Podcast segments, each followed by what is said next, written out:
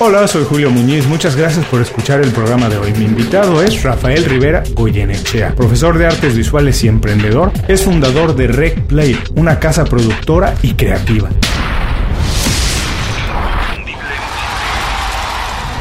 Esto es Inconfundiblemente. Aprende a ser tu mejor versión. Rafa, bienvenido inconfundiblemente. Muchas gracias por hacer tiempo para platicar con nosotros. Rafa, cuando te preguntan a qué te dedicas, qué es lo que haces en tu día a día, ¿cómo puedes explicarlo de la manera más sencilla para que todo el mundo lo entienda? Híjole, pues yo hago varias cosas. Este, soy profesor ya desde hace más de 20 años. Eh, soy productor y editor y postproductor de publicidad también ya con muchísimos años de experiencia y pues esencialmente lo que hago es este pues enseñar eh, pues todo lo, la, parte audiovisual a, pues, a, ayudar a clientes a que hagan las cosas de la mejor manera desde el punto de vista audiovisual tanto clientes directos como yo considero que también mis alumnos técnicamente son mis clientes, entonces digamos que les ayudo a todos a solucionar sus temas audiovisuales. Esto es muy interesante. Yo tenía muchas ganas de platicar contigo hace tiempo porque uno de los temas que me gusta mucho es la educación y no necesariamente en todas las em, carreras, en todas las disciplinas, los profesores imparten conocimiento de algo que hayan practicado, pero tú eres un caso de esos raros en donde realmente todo lo que has enseñado, todo el conocimiento que has transmitido, tú lo mucho de ese lo has adquirido en la práctica. Y además eres emprendedor desde antes de que la palabra se pusiera de moda. ¿Cómo es eso? ¿Cómo fue que empezaste, por un lado, a ser emprendedor? ¿Cómo, ¿De dónde nació eso? ¿Y cuál ha sido tu experiencia de transmitir ese conocimiento a gente joven? Eh, pues yo soy emprendedor por accidente exactamente. Eh, a mí lo que me pasó fue que yo monté primero un estudio de grabación, que mi intención era exclusivamente tener el, estudio para poder grabar y producir cosas y lo que terminó pasando es que empezó a caer más trabajo y más trabajo y más trabajo y entonces eh, pues empezar a delegar ese trabajo y organizar equipos de pues para de producción para poder solucionarle las necesidades de cada cliente y así fue eh, empezando a crecer. De hecho, yo renuncié a mi trabajo en el año 99. En, justo en diciembre del 99 llegué y renuncié a mi trabajo en Canal 11, que yo era eh, postproductor ahí, y en enero del 2000 fue que arranqué con, con el negocio y pues ha sido una, ahora sí que un roller coaster de subidas y bajadas. Eh, los primeros años fueron súper difíciles y después pues eh, han, sido así, o sea, hay momentos que te toca estar arriba, que te va muy bien y ganas mucho dinero y tienes muchos proyectos y momentos donde hay recesión y no tienes nada de proyectos y hay que este, ser todavía más creativo para poder solucionar como todos esos baches y seguir. Ya, de hecho, en este enero cumplo 20 años. Y luego en la parte didáctica y de, pues, de educación, pues esencialmente yo cuando empecé a, dar clases fue por también por una motivación de que justo lo, que platicabas, mis, en, en, el momento los que eran mis maestros que daban las clases que yo daba, no, o que doy, doy actualmente, no, sentía que no tenían como esa eh, pues profesionalización fuera de la universidad, sino nomás eran académicos. Y entonces pues decía yo pues hay que integrar esas dos cosas. Y esa fue gran parte también mi, mi motivación, entonces pues sí trato de siempre llevar mi experiencia al, aula, ¿no? No trato de llevar ejemplos, de llevar invitados, de, que mis alumnos conozcan un poco más de lo que está pasando fuera de las aulas y ya en, el, mundo profesional, ¿no?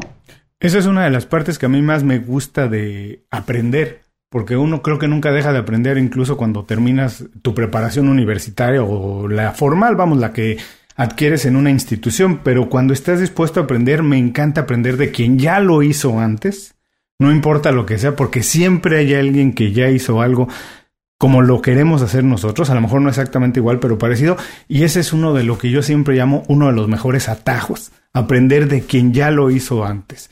Indiscutiblemente tú tendrás que caminar el camino y enfrentarte a algunos retos, pero de verdad que si somos abiertos, si somos eh, un poco incluso humildes de saber que alguien lo ha hecho antes, que no sabemos todo y que podemos adquirir conocimiento de quien ya caminó ese camino antes, es una de las cosas que más me gusta. Pero hay dos partes de tu respuesta a las que quiero regresar. Una, que dijiste que renunciaste a tu trabajo para empezar a, emprender, para empezar tu negocio.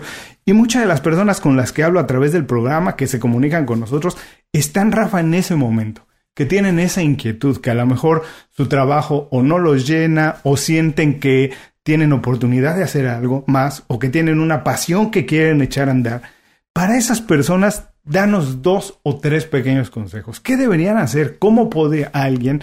No es fácil decir, dejo mi trabajo, a lo mejor tienes muchos años ya en una industria y no quieres renunciar a esa experiencia, a lo que has construido y no quieres renunciar a eso, pero al mismo tiempo tienes esa pasión que quieres perseguir. Dos o tres pequeños tips, un poco de luz, ¿qué deberían de hacer? ¿A qué deberían ponerle atención? ¿Cómo podrían dar ese paso?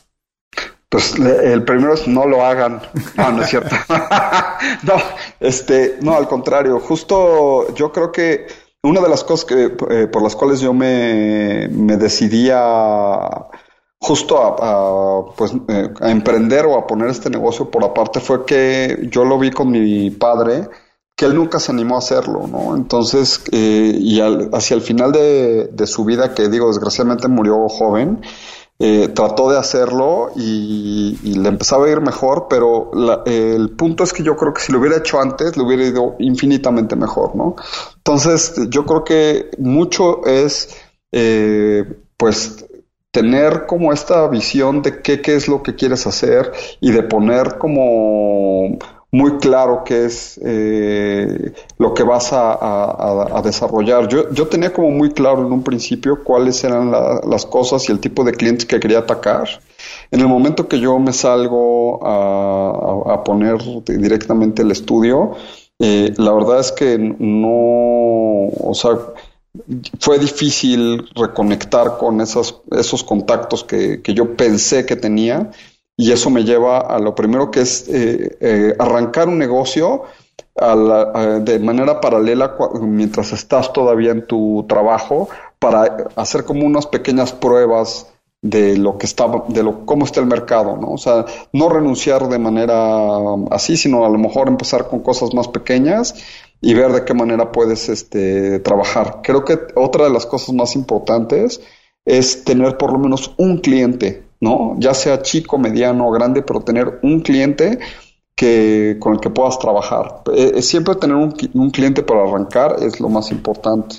Y eso eh, va para cualquier este, industria, desde un restaurante hasta consultoría o lo que sea. Si ya tienes un cliente, con eso puedes arrancar. Y la otra yo creo que también es muy importante y sobre todo yo creo que eso fue una cosa que yo he aprendido sobre la marcha en la parte de la industria creativa, es la organización del, del, de lo que es el cash flow eh, dentro de tu negocio, hacer planes de negocio. Yo creo que una de las cosas que también te eh, hay que sentarse y hacer planes de negocio y revisarlos y verlo con alguien más y este y pelotearlos con gente que ya haya emprendido para ver si lo que estoy teniendo en mente va a funcionar o no va a funcionar.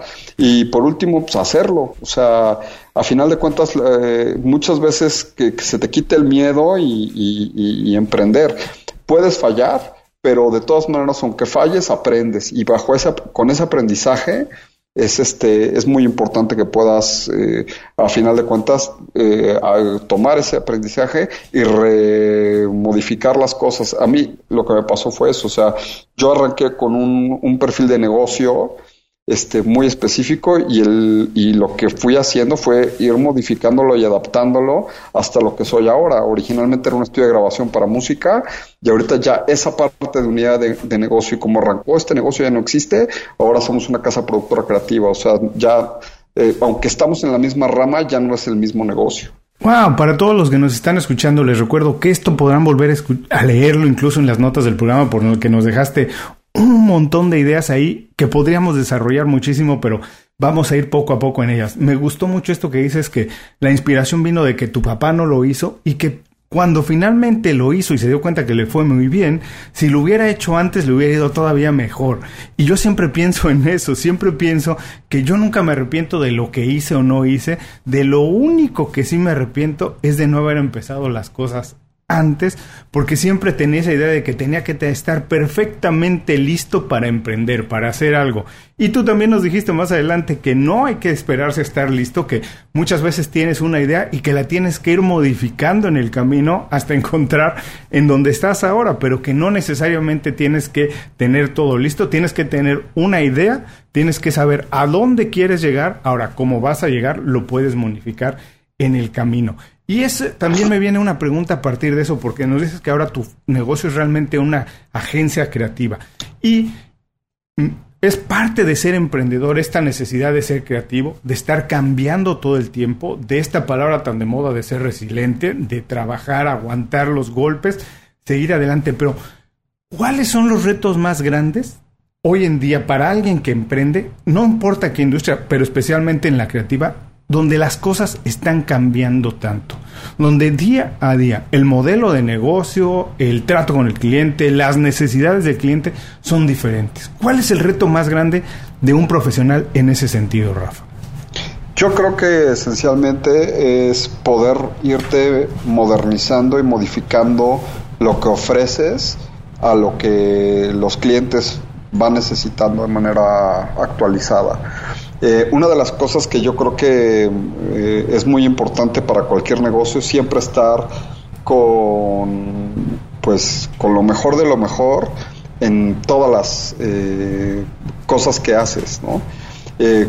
tener un excelente trato con los clientes, tener un, un excelente, una excelente administración, eh, ofrecer productos innovadores, estar aprendiendo todo el tiempo cosas nuevas.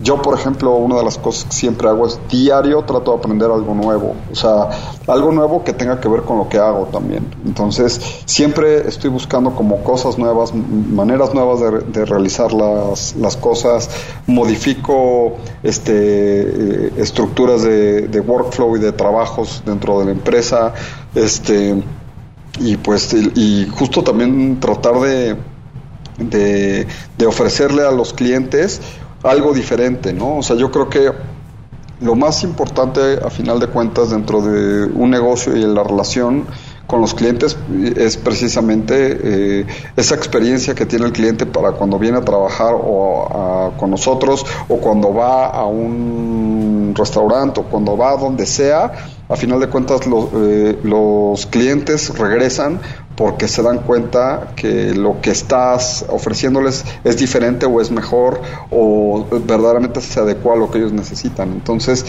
creo que lo, más eh, complicado que tenemos ahorita es precisamente tener ese diferencial que puede, hay de millones de diferenciales que puede ser desde el precio hasta cómo ofreces las cosas pero yo creo que eso es lo más difícil de encontrar y, de poder eh, desarrollar dentro de cualquier industria sí y esta parte que dices que destacas mucho de intentar estar modernizándose, estar actualizándole, de actualizándose, siempre aprender algo nuevo.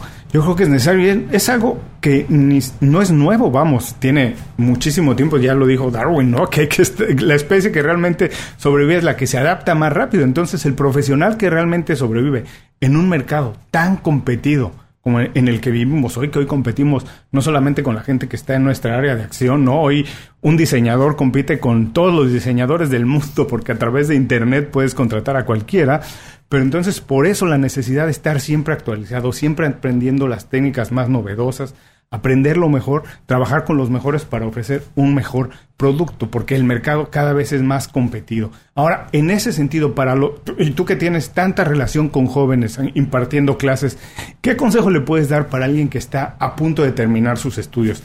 ¿Qué debería de estar haciendo? Que a lo mejor tú te das cuenta que ahí en la escuela no lo están haciendo, pero cosas que deberían de aprender, poner atención, que dices, wow, estos chicos no lo están haciendo, pero deberían estarlo haciendo.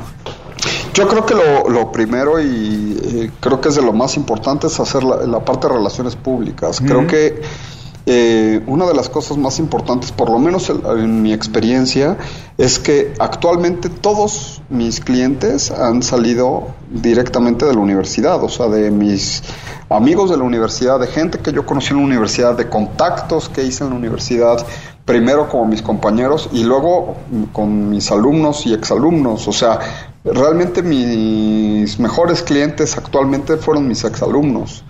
Entonces, eh, yo creo que una de las cosas que luego mucha gente no se da cuenta es que ah, eh, tienes que ir generando un nombre dentro de lo que te vas a dedicar y eso desde siempre, desde la preparatoria, desde el principios de la universidad, o sea, realmente que la gente vea que eres una persona profesional, que le echas ganas, que tienes buen trato, que eres una persona creativa, que tienes disposición. Yo creo que eso lo ven tus compañeros y también tener una buena red de relaciones públicas este, es muy importante y la tienes que construir desde que estás en la universidad. Yo creo que ese es el, punto. Y la otra, ser curioso también para eso y preguntar y ver eh, pues de todo, o sea, de todo lo que está pasando en, en, tu escuela, ¿no? Si hay este, visitas de alguna persona en particular o una conferencia que te interese ir y, conocer gente. Yo creo que es eso, o sea, es de entrada yo creo que es lo más, lo más importante que yo veo que no, que la mayoría de los chicos no lo hacen. O sea, están más preocupados por estar en, en, ellos mismos y en desarrollar sus ideas y sus cosas que lejos de hacer como comunidad y de, de hacer justo pues equipos de trabajo, ¿no? Yo creo que eh, y de, trabajo y de relaciones, ¿no? Yo creo que esas son como las cosas que,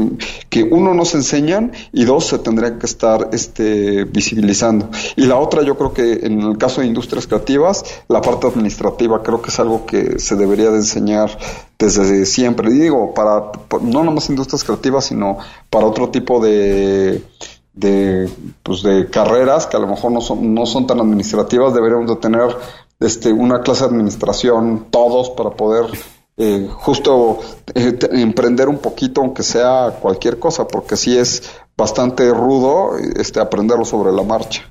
Y no puedo estar más de acuerdo, es curioso, pero incluso hay datos que, por ejemplo, en industrias donde eh, eh, tradicionalmente los profesionales que logran destacar ganan mucho dinero, también la mayoría acaban quebrados. Industrias como la medicina, eh, por ejemplo, donde es muy demandante incluso mantener el ritmo de vida y mantener los clientes, si los doctores no tienen una educación administrativa, como tú bien dices que deberíamos tener desde que estamos en la universidad, no importa a lo que nos vayamos a, a dedicar, es importantísimo porque después no importan las habilidades que tengas, si no sabes administrarte no vas a llegar al punto al que quieres llegar. Y lo otro que también me encantó esto que decías de, de tener una, una buena actitud, de estar siempre dispuesto a aprender, a dar un poco más y ser curioso. No importa también qué tan buenos seamos, si no tenemos una buena actitud, es, va a ser imposible hacer equipo y va a ser imposible que alguien nos contrate para trabajar. Ahora ya hablamos un poco de esa parte de cosas que no están haciendo, pero también me gustaría que me dijeras, por ejemplo, ya ves todos los estereotipos que existen ahora alrededor de los millennials, la generación Z, que no tenemos necesariamente quienes no pertenecemos a esa generación, desde los Y, Z y los baby boomers. Pero ¿cuáles son esas cosas que hacen distinta a esta generación? Porque además ahora ellos están entrando al mercado laboral y están trabajando muchas veces con jefes que no los entienden o que no tienen una buena relación, pero ¿cuáles son esas ventajas que tiene esta generación? ¿Qué es lo que tú les ves que deberíamos a lo mejor nosotros estar aprovechando y no lo estamos aprovechando porque a lo mejor no estamos tan atentos? Yo creo que pues, son varias cosas. La primera es que yo creo que las generaciones más jóvenes eh, están más preocupadas por desarrollar como sus habilidades eh, dentro de las empresas, ¿no? Son eh, gente más creativa, eh, les cuesta un poco trabajo la relación con la autoridad, entonces yo creo que es mejor tener una comunicación más horizontal que vertical.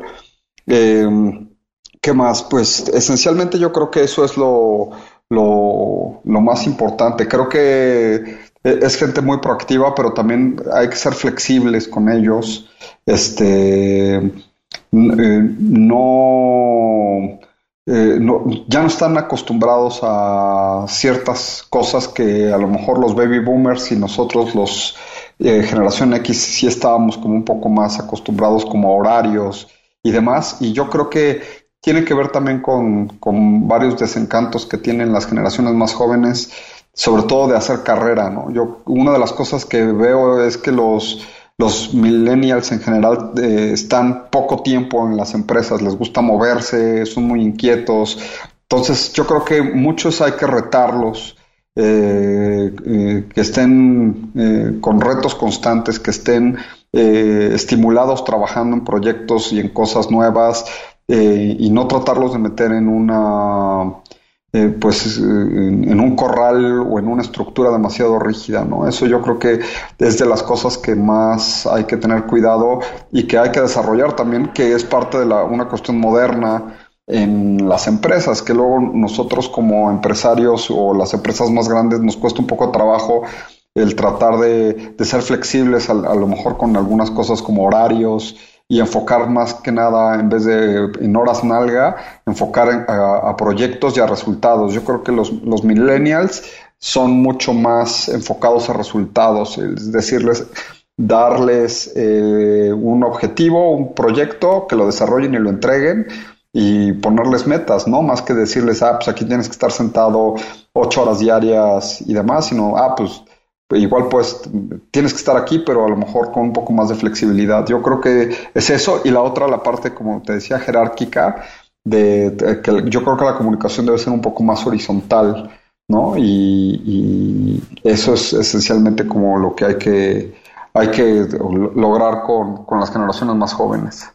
Uy, me encantó, me encantó. La verdad, para todos estos que estamos empezando a trabajar con gente joven, para quien tiene a su cargo gente joven o incluso quien tiene que reportarle a alguien que es más joven, yo creo que aquí hay mucha sabiduría, hay que tener mucha atención en esto que nos comentó Rafa, porque tiene toda la razón.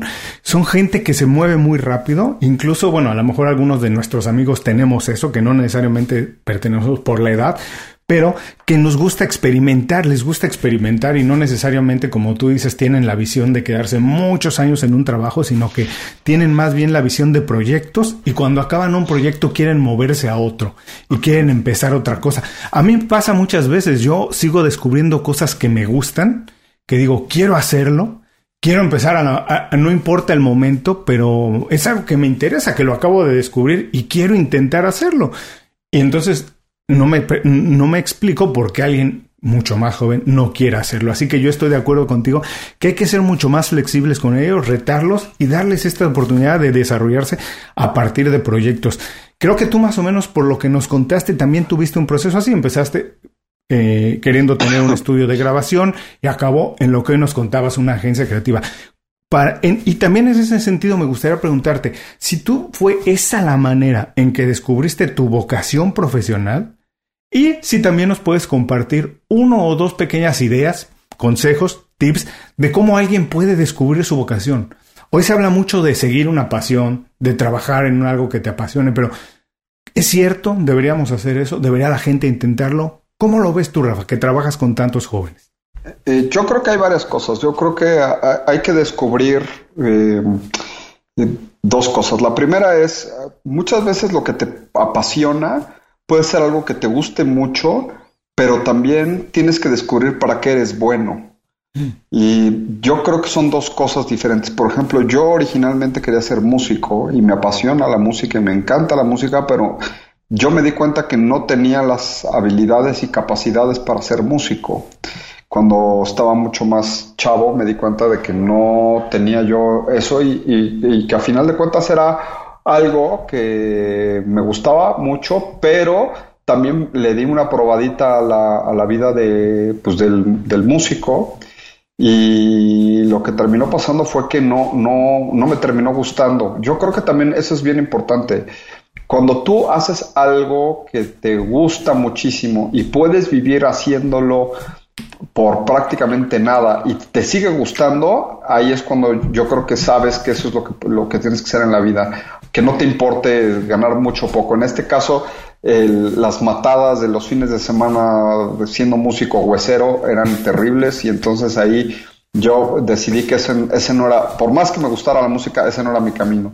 Sin embargo, descubrí que haciendo otras cosas, sí, eh, sí, sí me, gustaba y estaban relacionados con la música, que era la parte de producción, la parte de este, ser ingeniero en sonido, o sea, como que esa parte sí era algo que, que, me, que me gustaba y justo precisamente creo que tenía esa combinación de decir, ah, pues es, para eso soy bueno, ¿no? O sea, soy bueno para esto, soy bueno para desarrollar eh, equipos de trabajo, soy bueno para eso y entonces también ahí fue encontrando un poco más mi vocación y también fue encontrando mi pasión. De la otra manera es probable que si me hubiera quedado yo haciendo exclusivamente la parte de música, pues eh, que era algo que me apasionaba, no me hubiera ido tan bien porque no era tan bueno. Entonces yo creo que también son de las cosas que, que tienes que descubrir. O sea, ¿para qué eres bueno? ¿Y para qué? Eh, y, cuáles son? Y, qué es lo que te apasiona? Porque si, si logras encontrar ese punto, algo de lo que eres bueno y que además te apasiona, te va a ir bien. O sea, yo creo que ese es, ese es el chiste. El chiste también es saber nuestras limitaciones. Y luego muchas veces eso es lo que nos, no, nos frena. Eh, también el, sobrepensar las cosas y decir, ah, es que tengo todo el tipo de limitaciones, pues no, es decir, cuáles verdaderamente son mis limitaciones y cuáles son mis fortalezas y explotarlas. Yo creo que ese, ese sería como el, el, punto, ¿no? O sea, eh, esencialmente el chiste es buscar algo que te guste para lo que seas bueno. Y me gustó esto mucho que dices que es clave, que tenemos en algún momento que hacer una pausa y una reflexión de que dices, ¿cuáles son mis fortalezas y mis debilidades? Y la verdad, mi consejo generalmente es que nos enfoquemos en las fortalezas, porque las debilidades muchas veces cuesta muchísimo trabajo o incluso es imposible sobreponerse a ellas, sobrepasarlas, pero sí puedes crecer a partir de tus fortalezas y entonces las debilidades van a ver mucho más chicas, porque tus fortalezas crecen. Así que es muy importante descubrirse, conocerse, saber para qué somos buenos, como tú dices, es importantísimo para ver para qué somos buenos y a partir de ello y crecer, pero hay que atreverse, como dices, hay que intentarlo, ¿no? Y, y, y también me gustaría también preguntarte esto, es ¿Qué cosas aprendiste en el camino de intentar ser músico que te pudiste llevar a otras industrias, a otros trabajos? Porque yo siempre digo que el tiempo nunca es perdido, no importa que el camino no llegue a donde tú estabas pensando, si estás dispuesto a aprender de esa experiencia te puedes llevar conocimiento, ideas, muchas cosas. ¿Qué aprendiste de esa etapa de intentar ser músico que te pudiste llevar a otras industrias, a otros trabajos? Pues eh, mucho el el trabajo en equipo, este, yo creo que eso, la puntualidad, por ejemplo, también era muy importante, el, ser constante, el estar ahí al pie del cañón.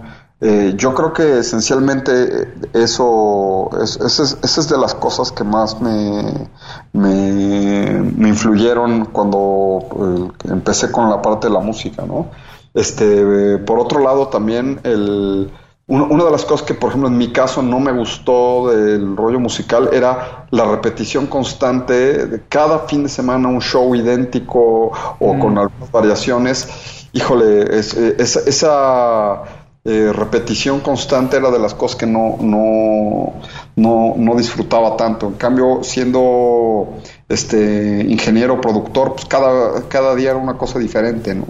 Entonces, este, yo creo que también tienes que, o sea, encontrar de las cosas que sí te gustaron y llevarlas a, donde vas y de las cosas que no te gustaron también saber, ah, esto es lo que, y detectar por qué no te está gustando eso y poderlo adaptar eh, y buscar lo que verdaderamente te funciona.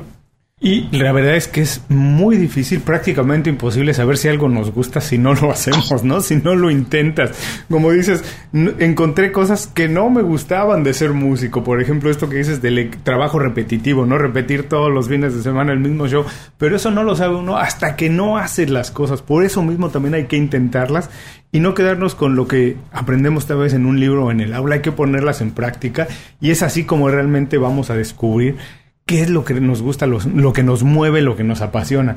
Y algo importante que dijiste también esto del trabajo en equipo. Y hoy en día, bueno, no hoy en día, desde siempre, a pesar de que el éxito muchas veces pueda verse como algo individual, como que lo consigue una persona, no importa, detrás de una persona siempre hay un gran equipo, siempre hay mucha gente que le ha ayudado, aunque no se vea, no necesariamente, no nada más en la industria de la música, en todos los trabajos. Cualquier gran CEO o cualquier gran líder necesita de un equipo para poder llevar adelante sus, sus proyectos. Y por eso me gustaría preguntarte, desde tu visión, ¿qué necesita hoy en día una persona para ser un líder? ¿Ha cambiado la visión del líder? ¿Ha cambiado la figura del líder? ¿Qué se necesita hoy en día para ser uno? Pues yo creo que a final de cuentas eh, el liderazgo lo vas construyendo a partir de lo que eh, vas generando a tu alrededor. O sea, yo creo que, eh, no sé, creo que la, la, parte de los líderes actuales, hay, hay gente que le gusta estar como bajo el reflector y estar ahí enfrente de todos y este, tener como este spotlight, ¿no? Todo el tiempo encima y la verdad es que para mí eh, los líderes es gente que hace lo que le gusta, quiere hacer y, tiene un objetivo y tiene un eh, pues un, un camino y que lo que hace es eh, jalar a los compañeros a, ese, a ese lugar en común, pero desde un punto de vista más, como te comentaba, yo, yo creo que más en las comunicaciones y en, el, en los desarrollos más horizontales, ¿no? Entonces, como de motivar a la gente, de realmente eh, predicar con el ejemplo, ¿no? Más que dar órdenes o este ser como muy no sé, un show off, ¿no? O sea, el que creo que el chiste precisamente de, los buenos líderes son los que verdaderamente motivan a, su equipo y los jalan y predican con el ejemplo, ¿no? Más que cualquier otra cosa. Ese, ese sería como yo creo que lo más, lo más importante desde el punto de vista del liderazgo. Visita inconfundiblemente.com. Descarga nuestras herramientas y aprende a ser tu mejor versión. Gracias por seguir con nosotros. Estoy platicando con Rafa Rivera Goyenechea. Rafa, estamos llegando a la última parte de la entrevista. Ha sido extraordinaria. Les invito a todos a escucharla una y otra vez, visitar las notas del programa, porque Rafa nos ha dejado un montón de tips, consejos que vale mucho la pena aprender y poner en práctica. Ya hablamos un poquito de las relaciones de equipo, de cómo mantener una buena red de contactos, de empezarla, de empezarla desde muy joven, pero danos si puedes, Rafa, porque tu negocio así lo requiere, danos dos o tres consejos para mantener y crecer una buena red de contactos.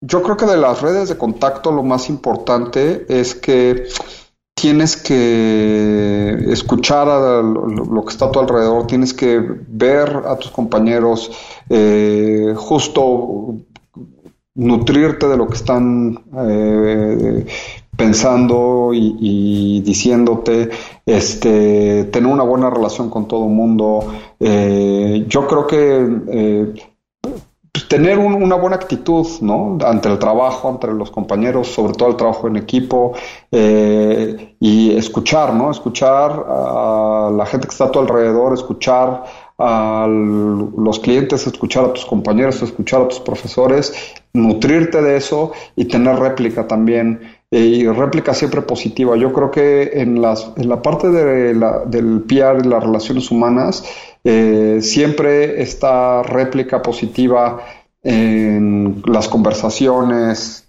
que puede ser desde que estás en una fiesta hasta en una junta, es lo que te va a dar eh, el, mejor PR, ¿no? Tener siempre réplicas positivas. Sí, porque la verdad es que el pesimismo es contagioso y además un pensamiento negativo nunca atrae cosas buenas. Entonces comparto contigo que siempre hay que tener réplica positiva, siempre tener una solución de algo que uno ve en vez de destacar nada más el problema, sino tener una solución. Y lo que tú dices es importantísimo. Las relaciones se trata de la otra persona. Hay que escucharlo, hay que estar atento a lo que ellos dicen porque es de la única manera que aprendemos. Nunca aprendemos cuando hablamos, aprendemos cuando escuchamos. Ahora, por favor, estoy seguro que tienes por ahí algunos dos, tres secretos de aplicaciones como Google Calendar, algunas cosas que utilices todos los días en tu trabajo para hacerlo mucho más práctico, más productivo. ¿Nos puedes recomendar alguna? Pues sí, en realidad eh, en la oficina usamos toda la suite de Google. Este, usamos tanto el calendar como el mail, como el Drive eh, para los envíos de todos los archivos. Eh, la verdad es que en el calendar es una herramienta increíble para organizar juntas, para ver cómo van los proyectos, dar seguimiento. Este, el mail, lo, que es la, la, herramienta de Hangouts, también este chat que tienes para los equipos de trabajo y para juntas este, remotas.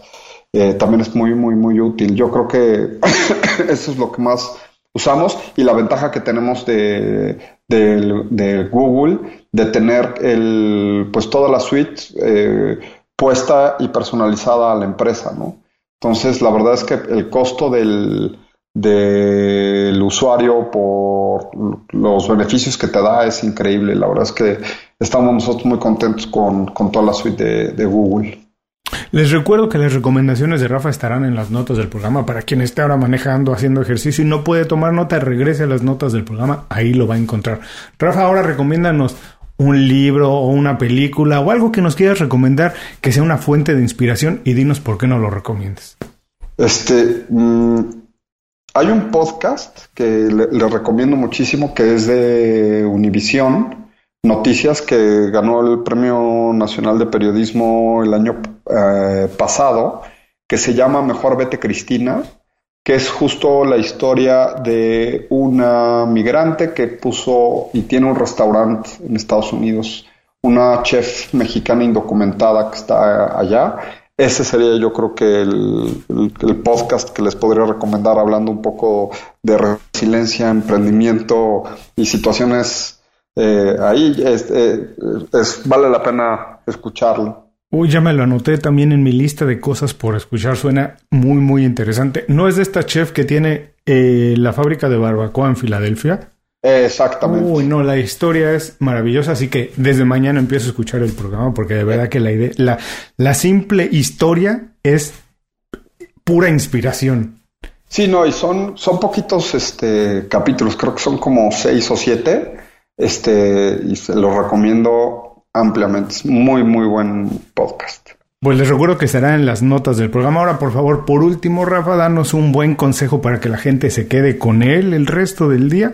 ¿Y cuál es la mejor manera para saber más de tu trabajo y ponerse en contacto contigo? Híjole, qué, consejo ahí ya me la pusiste más difícil. Este, pues, pues, yo creo que el, mejor consejo que yo le puedo dar a cualquier persona es que aprenda algo nuevo todos los días. O sea, para mí yo creo que es lo más importante, que aprendas algo nuevo y yo creo que eso te mantiene eh, ahora sí que activo, te mantiene interesado y es eso, ¿no? Aprender algo nuevo y, y, no nomás aprenderlo, sino aplicarlo, ya sea si, estás si te gusta pintar, si te gusta tocar un instrumento, si te gusta algo, aprender algo nuevo, eso sería como lo más importante. Y eh, de mi trabajo, pues tenemos una página en internet que es www.recplay.com y pues ahí está todo lo que hacemos aquí, el trabajo en la productora este, que hacemos audio para cine, hacemos este, video, hacemos comerciales, hacemos todo lo que se nos atraviesa y andamos trabajando bastante, entonces ahí nos pueden estoquear y si les interesa trabajar con nosotros, pues también que nos manden un mensaje, aquí andamos para servirles.